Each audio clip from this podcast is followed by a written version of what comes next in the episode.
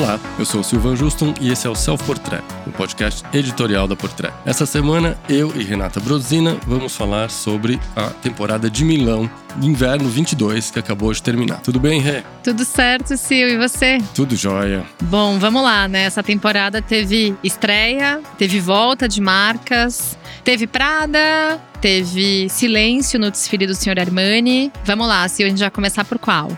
Vamos começar pelo, pela coleção mais aguardada, né? Acho que foi a mudança de direção mais comentada na temporada passada.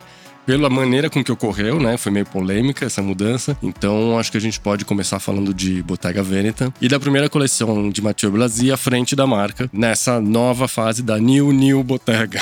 Que agora não bastasse ser New, ela é New New, né? Exato. O que, que você achou, Rê, da estreia do Mathieu? Olha, vou ser bem sincera que eu não sabia antes, né, o que esperar dele, porque era um nome relativamente novo, apesar de saber que ele já tinha trabalhado para o Raf Simons, para Balenciaga, para Celine, né, para marcas legais. E... É, ele tem, um, ele tem um bom currículo, né? Tem, Mas tem. não era um nome nos holofotes. Não, mas só de saber que o Raf Simons estava ali na plateia, eu sabia que alguma coisa legal ia acontecer, mas eu acho que a gente tem um mixed feelings porque a Bottega não, não teve um down para chegar alguém para ter que substituir e dar um, sabe, um turning point na, na Bottega. Tava indo num ritmo legal. É, a saída do Daniel Lee foi, né, algo ainda muito misterioso. Não sei se algum dia a gente vai ter uma confirmação do porquê que ele saiu. Mas ao mesmo tempo, quando começou o desfile, aqueles primeiros looks mais casuais, que à primeira vista parecia uma regata e uma calça jeans, depois a gente descobriu que não se tratava de do jeans feito é, de algodão. Na verdade, a gente tá falando de camurça. Era camurça, né? Exato. Então, assim, eu já entendi que a proposta era um tantinho mais casual, mas depois começou algo mais power, né? No sentido de alfaiataria ampla, que me lembra um pouco de Celine na época da FIB. Depois apareceram as peças com mais movimento, então as saias com aquela sobreposição com as franjas embaixo, ao lado de suéteres. E no final, aquele brilho todo com aquelas cuissards bem marcantes, metalizadas. Então, acho que assim, é uma primeira coleção para mostrar ao que ele vem. Sim, né? a- o que ele pode fazer, né? Exato, porque pra mim ele era uma pessoa nova. Então, assim, o que, que eu acho interessante? Ele também deu uma renovada nos acessórios da Bottega. Então, ele trouxe uma primeira bolsa, que até inclusive já tem lista de espera pra venda no site, que se chama Calímero, que ela é toda de interchato, que é um dos grandes símbolos da Bottega. Mas confesso que gostei, viu? E você?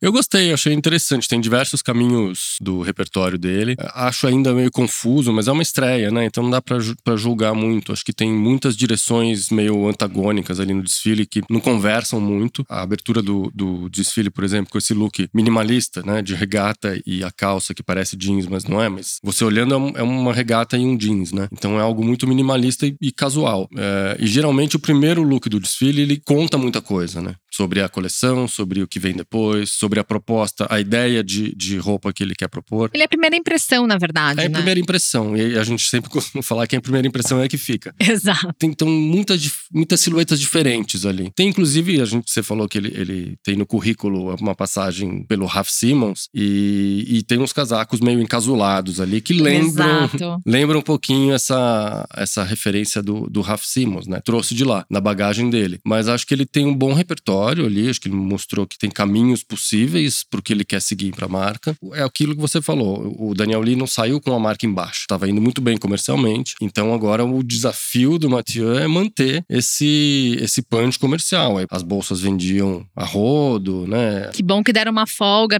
Pout, Isso. né? A Porque tava polêmica. na hora, né? É, depois de tanta polêmica, né? Exato, mas eu achei interessante porque, assim, eu, eu entendo, né, que tem um- vários pontos que talvez não conversem tanto, mas o que eu acho muito interessante é porque, de uma certa forma, a silhueta, de uma forma geral, traz a ideia do movimento, Sim, né? Verdade. E é aquilo, a Bottega começou com bolsa, começou com peças de viagem, acessórios de viagem, então, de uma certa forma, é aquilo. Pra onde é que vai essa roupa? Ela tem que ficar em movimento. Então é interessante, né, que ele conseguiu pegar algo que não é tão de fácil absorção numa primeira vista. Mas se você for olhar, é muito essa ideia tanto no masculino quanto no feminino, né? Exatamente. É, acho que é uma roupa que tem movimento, que vive, né? Ela tem, um, tem uma alma ali. Com certeza. E, e vale a gente falar que foi a volta, né, da Bottega Bottega pro calendário. Ao, calendário, exatamente. Né? é. Que também não voltou sozinha. A gente tem que falar de uma outra grande marca que, coincidentemente, é do grupo Kering, que também voltou ao calendário italiano, que é a Gucci. Isso, que dá um peso muito relevante para o calendário de Milão, né? Porque o Mi- o Milão, quando você tira duas, três marcas, é impressionante como o, o line-up despenca, né? Exato, exato. Então você tem. Você ganha muito mais peso tendo Bottega Veneta, Gucci, quando eles não estão. Para a semana de Milão foi muito, muito bacana. E a Gucci voltou com mais uma. uma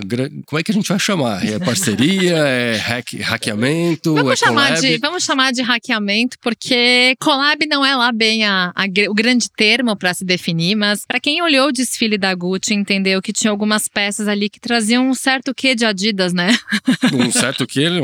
Totalmente Adidas, né? exato, Tava- exato. Tava explícito. Exato, exato. E eu confesso que, assim, é, é muito legal quando a gente vê que uma marca de moda, né, tão forte quanto a Gucci, consegue reinventar muitos ares da própria passarela, né, e traz várias questões. E a primeira delas que a gente vai falar é justamente sobre a própria aparição da, da Adidas, né? Porque a gente vê que tem o símbolo da Adidas, tem as listrinhas, mas embaixo tá escrito Gucci, né? É, Como como- aconteceu com a Balenciaga. Como foi com a Balenciaga, esse cruzamento de, de logos aí, cruzamento de marcas, né? A parceria com. Parceria, hackeamento.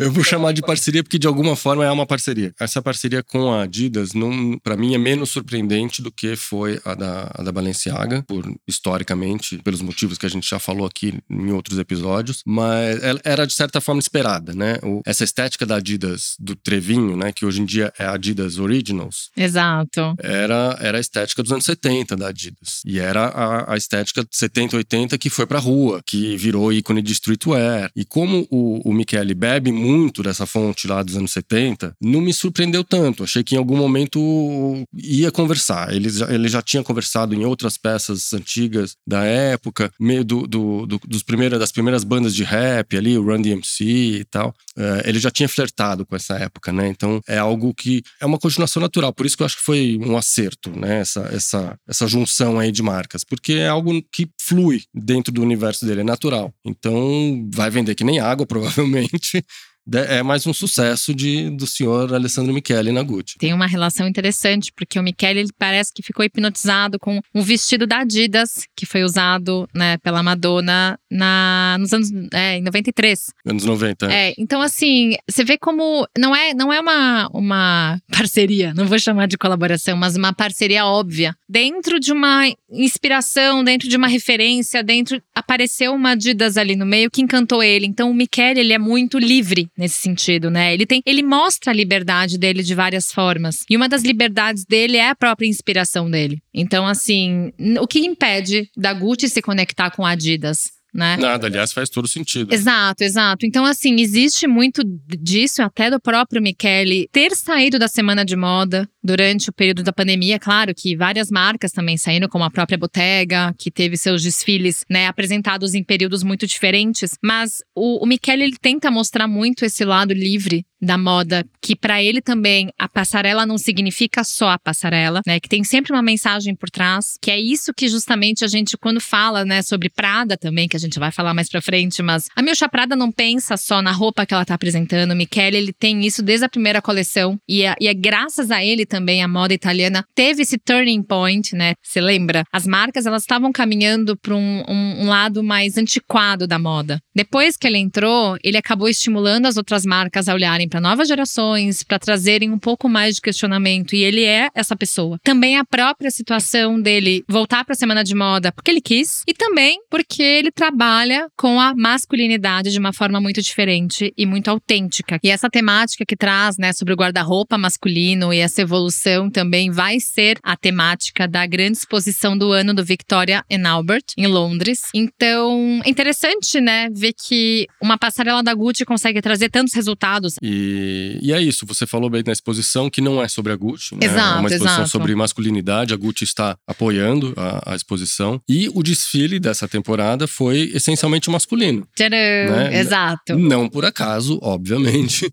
Mas é, é, é interessante notar esse link, né, entre uma coisa e outra e um movimento, um mood masculino, uma discussão sobre a masculinidade e a fluidez do gênero que o Michele já propõe há muito tempo. Essa temática, na verdade, acho que junto com a, a história com a Adidas foi o mais relevante do, do desfile. O resto, assim, são as, é a fórmula que o Michele já aposta há algum tempo e que funciona, que é super é, coerente. Por ser mais masculino, tem mais alfaiataria, tem ali uns shapes meio setentistas, como ele bem gosta, com as lapelas mais largas tal. Tem uma coisa meio dandy, misturada com o streetwear, é, que é a mistura que o Michele sabe fazer muito bem e que vem funcionando já há bastante tempo. Exato. E falando sobre masculino, teve uma passarela que tem uma grande conexão com o que aconteceu na temporada masculina, que foi da Prada. Exato. Que não foi só o cenário, mas se vocês colocarem lá coleção masculina e coleção feminina, isso me remete muito a um período pré-RAF, quando você já via uma coleção masculina e você tinha uma ideia do que viria no feminino, certo? Exato.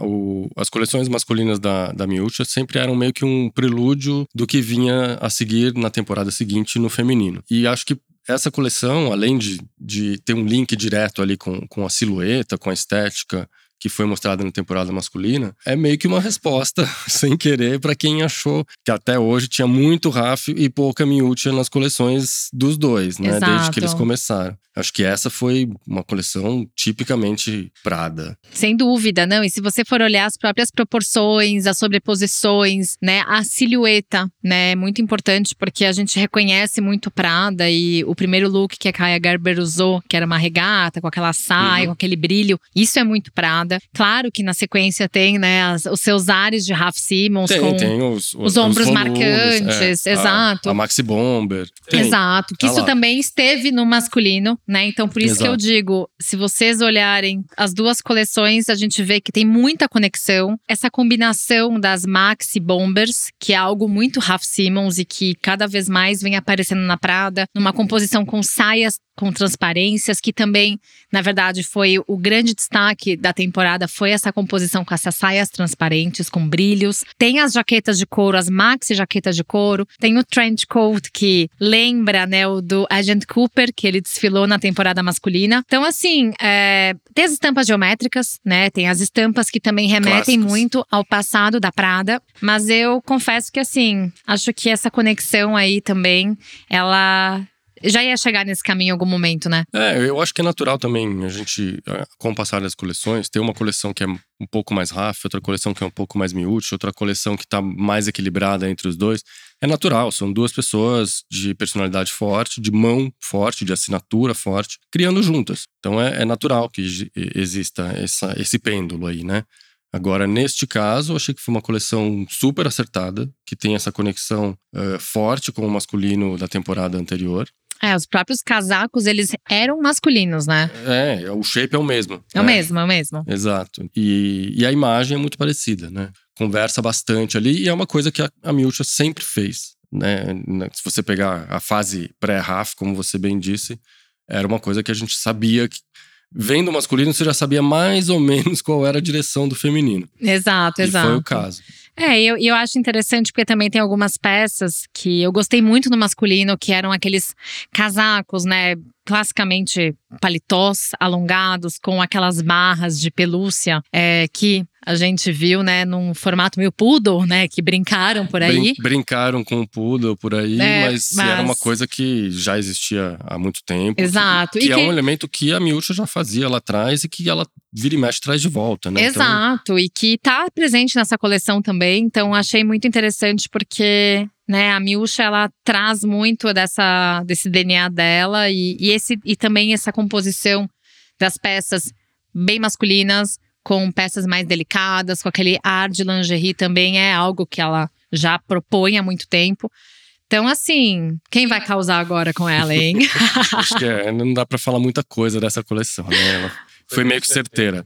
Pois é. Outra que foi certeira, talvez será, se o da Fendi, o que, que você achou? Olha, a gente já debateu algumas vezes aqui sobre esse início de trajetória do Kim, do Kim Jones na Fendi. Fazer no feminino, né? Porque a mão dele sempre foi mais voltada para o masculino nas marcas onde ele passou. E ele continua fazendo isso na Dior. É, a gente já falou algumas vezes daqui, e uma das críticas que a gente fez foi é, era a falta de conexão com a mulher Fendi, né? Que, que existia antes dele assumir. E com a mulher atual, pura e simplesmente. Né? E dentro dessa falta de conexão tinha uma, a meu ver, uma certa confusão também de, de estilos ali. Afinal de contas, qual era a mulher do Kim Jones para Fendi? E nessa coleção uh, tem umas referências, ele foi buscar nos arquivos da marca, né? Algumas referências explícitas que ele mesmo postou, inclusive no Instagram. Uh, e acho que tem uma unidade um pouco maior. Acho, aí é uma opinião pessoal, acho meio engessado, meio duro ainda. Tem muita alfaiataria, que é o grande savoir-faire do, do Kim Jones. E ele é um alfaiate exigente, né? Ele então é um ele é exigente. é bem pontual e isso ele sabe fazer super bem, né? Exato. Então tem muita alfaiataria, mas por outro lado tem uma mulher um pouco mais delicada ali no meio, com algumas transparências, um, um movimento maior de tecido. No geral, achei que a, a, a, coleção tá, tá mais bem amarrada do que o que ele vinha fazendo. O que, que você achou? Olha, é, a gente já conversou em alguns outros momentos, né, quando a gente falou do, do próprio King Jones. E até, assim, do dia que ele entrou na Fendi, da sua primeira coleção, até agora, eu tinha achado só a primeira coleção de Ready Wear, que era de inverno 2021, a mais a cara da Fendi. Porque você conseguia ver os códigos da Fendi nisso. Uhum. E eu senti que depois disso ele meio que parou de beber dessa fonte. Uma das coisas que eu acredito muito que segura um diretor criativo na imagem da marca é de fato você ir para os arquivos da marca. Então, a alfaiataria dele é excepcional, não tem como reclamar, né? Porque se a gente for olhar todo o trabalho que ele já fez na Vuitton, o trabalho que ele faz na Dior, é tudo muito coerente, porque ele é esse cara. Mas em nível de identidade, ele, para mim, só tava bebendo dos arquivos da Dior e não da Fendi. Então, eu sentia muita falta de Fendi, né? Não sei se você concorda comigo, Sil. Sim, não, acho que sim. Acho que é você reconhece mais a assinatura da marca de décadas passadas, né? Mas eh,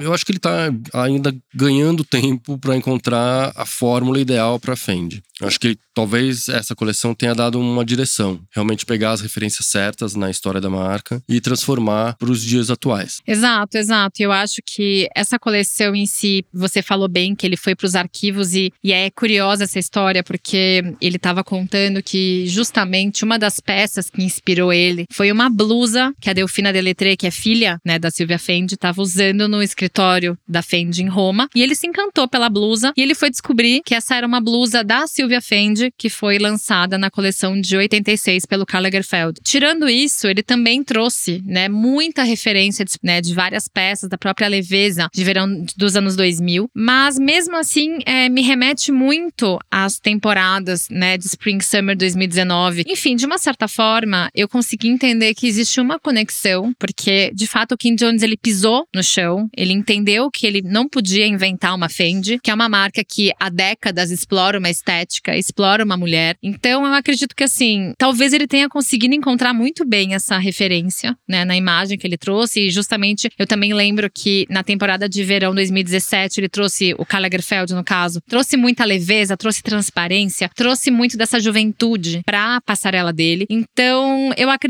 que sim, talvez para mim essa temporada de 2022 foi muito mais Fendi. Tomara que ele tenha realmente encontrado aí um trilho e continue melhorando na frente da marca. Agora, alguém que não sai do seu trilho. Nunca.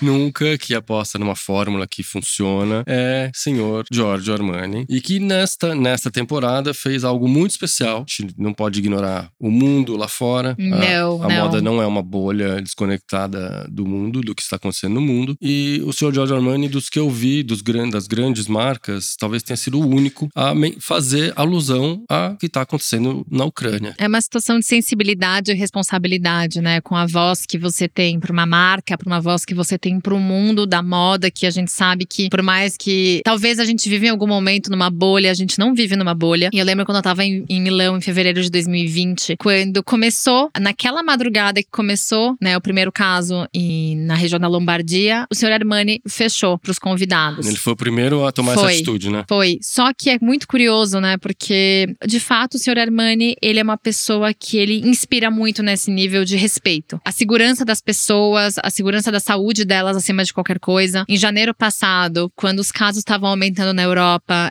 ele cancelou os desfiles masculinos. Exato. E se vocês viram, ele justamente trouxe o masculino para essa temporada que ele pôde desfilar. Outro ponto importante que no desfile da Empório aconteceu, ele disponibilizou 400 assentos para os funcionários assistirem o desfile, porque para ele essas pessoas que estavam durante esses dois anos lá segurando a onda durante uma pandemia, trabalhando, sendo fiel à marca, de uma certa forma merecem esse reconhecimento. Para mim, o Sr. Armani ele é um ser, de fato, ele é humano. Você saber que você é, é uma marca grande e que você não tá fechando os olhos para algo que tá acontecendo, para mim é algo que vai muito além, sabe? É a coisa do, de você ser alguém que influencia, né? Ele é uma das marcas mais influentes do mundo, mais importantes do mundo. Na Itália, provavelmente, acho que é a primeira. É o que representa mesmo o país, né? É um, é um, é um asset do Made in Italy. E, e é isso, você tem uma responsabilidade para a sociedade também, né? Você influencia, você dá o exemplo. E ele, não só como marca, como a roupa que faz, o produto que ele produz, mas como personagem. Ele tirou a trilha do desfile. No início é. do, do desfile, dizia: Minha decisão de não usar nenhuma música no show foi tomada como um sinal de respeito às pessoas afetadas pela tragédia em evolução, né? Isso, obviamente, está direcionado a esse conflito que está acontecendo na Ucrânia e Rússia. Só que eu te jogo uma pergunta. Se a gente for olhar todo o contexto de diretores criativos que hoje estão desfilando suas coleções, ele foi o único que nasceu na década de 30, né? Ele nasceu em 34 e ele foi o único a de fato viver a Segunda Guerra Mundial. Então, assim, ele tinha 11 anos quando a Segunda Guerra Mundial acabou. Será que essa experiência, essa vivência, esse sofrimento, porque talvez isso dê uma outra dimensão para a situação e talvez isso justifique todos esses momentos de sensibilidade. A gente imagina que sim. O que, que era uma, o que, que é, o que, que é viver numa guerra? A gente não sabe, mas ele sabe, né? Exatamente. Eu acho que isso tem uma influência direta nessa sensibilidade que ele tem, mais do que outros tiveram, né? Tanto em relação à pandemia quanto em relação ao conflito russo e da Ucrânia agora. É, eu tenho certeza que tem uma conexão do, por ele ter vivido a Segunda Guerra e ter uma, uma sensibilidade aflorada acima da média quando o assunto chega próximo da, da, da segurança das pessoas, da vida das pessoas, né? De, do sofrimento que pode vir por trás de uma guerra. A pandemia não deixa de ser uma guerra, né? Exato, então, exato. É uma então, guerra invisível. Né? Exatamente. Né? É uma guerra que a gente vem travando há, há mais de dois anos. Concordo 100% com você. Acho que tem uma conexão por ele ter vivido ali e saber todas as mazelas que podem vir decorrer de uma guerra. Talvez a nova geração não entenda. A gente né? não sabe o que é isso, né? E agora, já indo pro que de fato foi a coleção, né? Senão a gente vai se prolongar aqui. Sim, que acho que isso. A coleção não fugiu muito do repertório dele. Né? Exato. Né? Mas... Mas... dessa vez, né, a trilha sonora não, não deu uma, né, aquela embalada que todos os desfiles costumam ter. Então a roupa chamou mais atenção. Então, sim, a gente viu muita alfaiataria, tanto pro lado feminino quanto pro masculino. O brilho fez muito parte dessa passarela. Então, principalmente os últimos looks femininos tiveram muito brilho, muito movimento das franjas. É, essa composição foi bem marcante também. E teve um, tiveram peças que receberam as lapelas do smoking masculino como um vestido que teve um decote mais aprofundado. A elegância do Sr. Armani sempre, né, de uma forma muito o glamour que ele sabe entregar, principalmente quando ele envelopa a,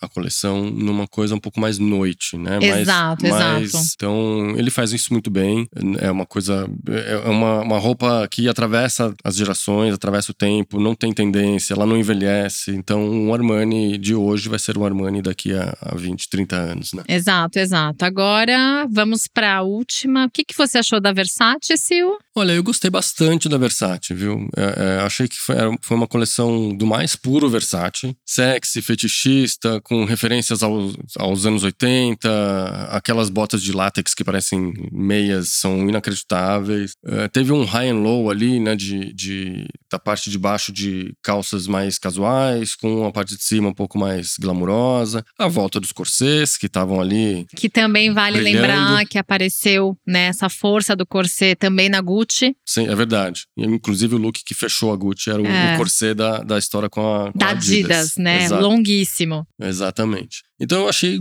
a, a coleção da Versace bem forte, assim. Achei forte com peças muito boas. Me surpreendeu. É, sempre aquela imagem da mulher sexy, que também vale lembrar que teve cintura baixa na Versace. A famigerada cintura baixa. Teve, teve. Então eu tô, eu, tô, eu tô acreditando que a gente vai conviver muito com ela. E eu acho que depois de tudo que a gente já conversou sobre, não tem problema. Mas é muito interessante porque a Donatella, cada vez mais, ela vem trazendo um poder, né, da mulher de poder se vestir, seja mais sexy, seja né, com alfaiataria, enfim. Ela consegue traduzir muito bem esse olhar de mulher forte, porque ela é uma mulher forte, então ela consegue traduzir muito bem. Eu achei a coleção bem diversificada de estilos, né? Dentro da coleção, como você bem falou, tem a questão do corset, tem a, a mini saia de cintura baixa, tem a alfaiataria no início do desfile. Então é uma coleção muito versátil, né? Muito bem versátil e versátil. É, também. exato. Ô, Rê, antes de terminar, deixa eu te perguntar uma, uma curiosidade aqui que eu tenho. Você que é fã de Fórmula 1. Ai, meu e, Deus, ai, meu Deus, que medo. E da, e da Ferrari. Ai, meu Deus. Em particular, o que você achou da coleção da Ferrari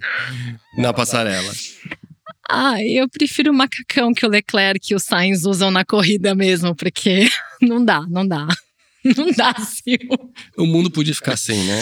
Eu acho que aquele look lá do final do desfile que a Maria Carla Bosco encerrou com aqueles logos Ferrari, assim, eu acho que, sabe aquele termo vergonha alheia? Eu acho que eles podiam investir só em macacão, desfila só macacão de corrida, tá tudo certo. Eu adoraria ter o macacão deles. Desfila na pista de corrida, né? Melhor. Exato, passarela não, não, entendeu? Tipo, eles estão com um carro super bonito, deixa o carro, tá? Não, não tenta fazer roupa, tá tudo certo, né? Bom, resta torcer que, para que os resultados na pista de Fórmula 1 sejam melhores do que a coleção na passarela. Não, melhor vai ser, não tenho dúvida. Mas enfim, Valeu. né? Foi legal. Valeu, Rê. Voltamos em breve, então, com mais um episódio do Self Portrait. Até, Até. semana que vem. tchau, tchau. Tchau.